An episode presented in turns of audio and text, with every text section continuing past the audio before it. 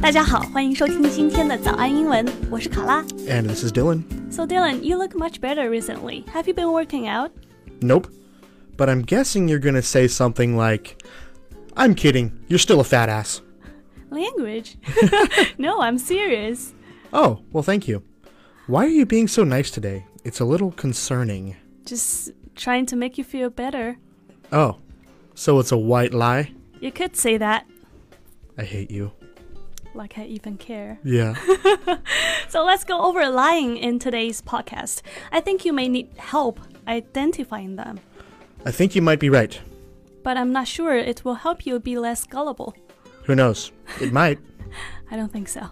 Let's try. 好，那我们今天呢，跟大家聊一聊 lie 或者说 lying，就是和说谎有关的一些英文。那大家同样呢，可以到我们的微信公众号“早安英文”去私信“笔记”两个字来获取我们音频对应的节目文字笔记，那更加有助于大家学习，更加清晰，更加直观。呃，首先呢，我们来给大家解释一下刚刚提到的那几个哈，呃，提到了一个 white lie，对不 Yeah. 对 So let's ex- uh, let's start by explaining what a white lie is. White lie 字面意思是白色的谎言，但它其实是什么意思呢？ A white lie is a, a lie that you tell someone that is good or nice about that person, but in reality is actual actually a lie. Yeah. So can you give us some examples?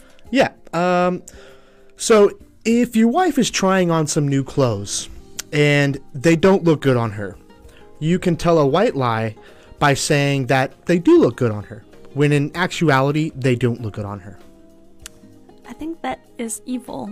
I would never do that. Yeah. 啊、就是给大家解释一下啊，就比如说你的男朋友、女朋友，啊、就是穿了一件衣服，在他身上不那么的好看，但是呢，他特别兴致兴致勃勃的来问你说好看吗？好看吗？ 那这个时候呢，你可能就不好意思打消他打消他的积极性啊，不好意思打击他。那么这个时候呢，你可能就会说一个善意的谎言，也就是 white lie 这个短语的真正的意思。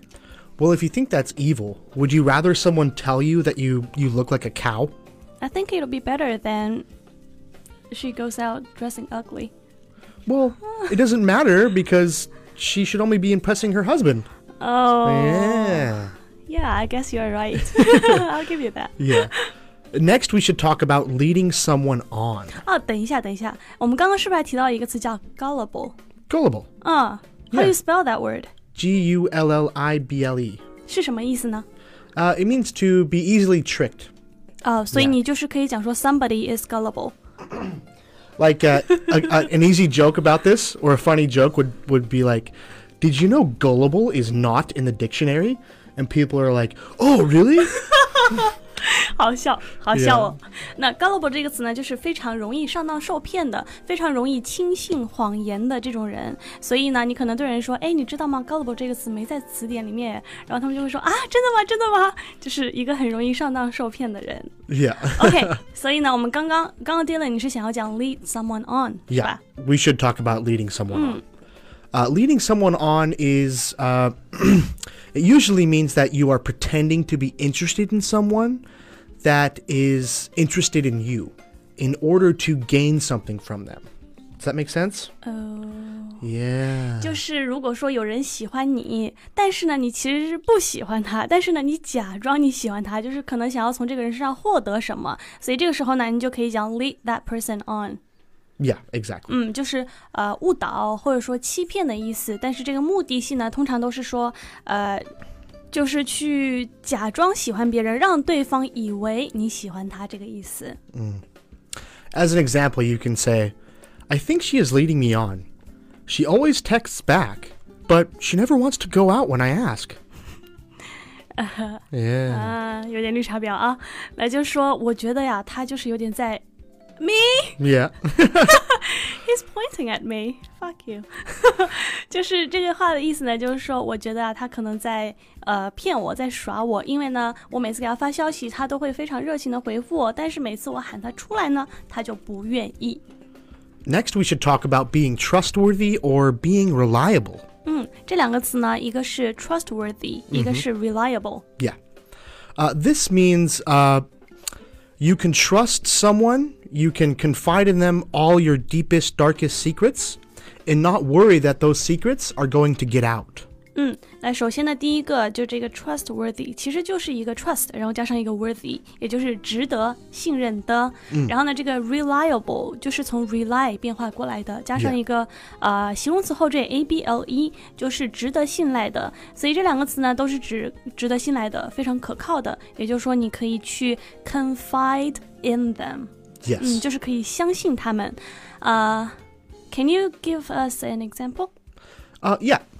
So you could say something like, I like Jack. He seems very trustworthy and reliable. Oh, I heard that you guys have been s- seeing each other recently. We have. Don't tell Mumu, guys. 真是 OK。那还有一个短语呢，我觉得非常的有意思，就是叫做 Shanghai 或者 Shanghaier。Do you know what that means？、 I have no idea. Please enlighten me. 就是 the Chinese city。 I know Shanghai, but I don't know Shanghaier. Someone who lives in Shanghai? 所以这个 Shanghai 呢，它做动词的时候啊，as a verb，It can mean to trick or force somebody into doing something that they did not really want to do.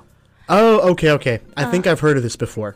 Uh, so, a long time ago, when America and England were at war, uh, the English used to do something called Shanghai people, which means they would come to America and steal the men to make them serve in the English Navy. And you would say, Oh, I was just Shanghaied by the English. 所以就是有点诱拐、拐骗的这种感觉、k i d n a p p e d Kidnapped. Yeah, 嗯，就 basically 是 being 诱 kidnapped. 拐、拐骗、绑架这种感觉。那但其实呢，现在这个词啊，就变得没有那么那么的严重。就是我刚刚讲的，就是类似说 trick somebody into doing something。 Yeah. Yeah. I got Shanghaied into coming to China.